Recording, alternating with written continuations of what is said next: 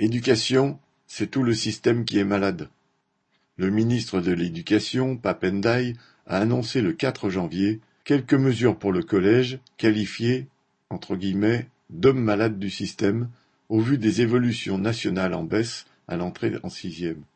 En ce qui concerne les mesures concrètes, elles se réduisent à l'annonce d'une heure par semaine de renforcement en français et en mathématiques pour tous les élèves de sixième et à l'obligation du dispositif devoir fait entre guillemets d'aide aux devoirs.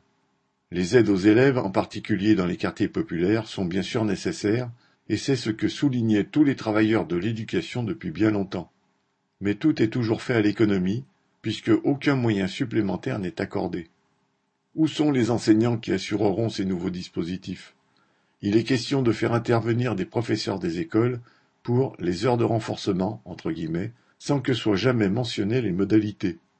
Comme pour toutes les autres mesures mises en place ces dernières années, tout se fera à coup d'heures supplémentaires, c'est-à-dire en augmentant la charge de travail.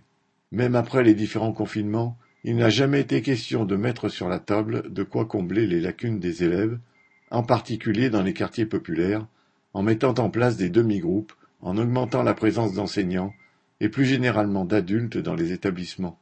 Et lorsque des mesures ont été prises, comme le dédoublement des classes au CP en zone sensible, cela s'est fait à moyen constant en prenant sur les autres niveaux. Alors ce n'est pas seulement le collège, c'est tout le système éducatif qui est malade de cette société où l'on dépense des milliards pour acheter des chars et des rafales, et pas pour former ni embaucher des enseignants. Camille Paglieri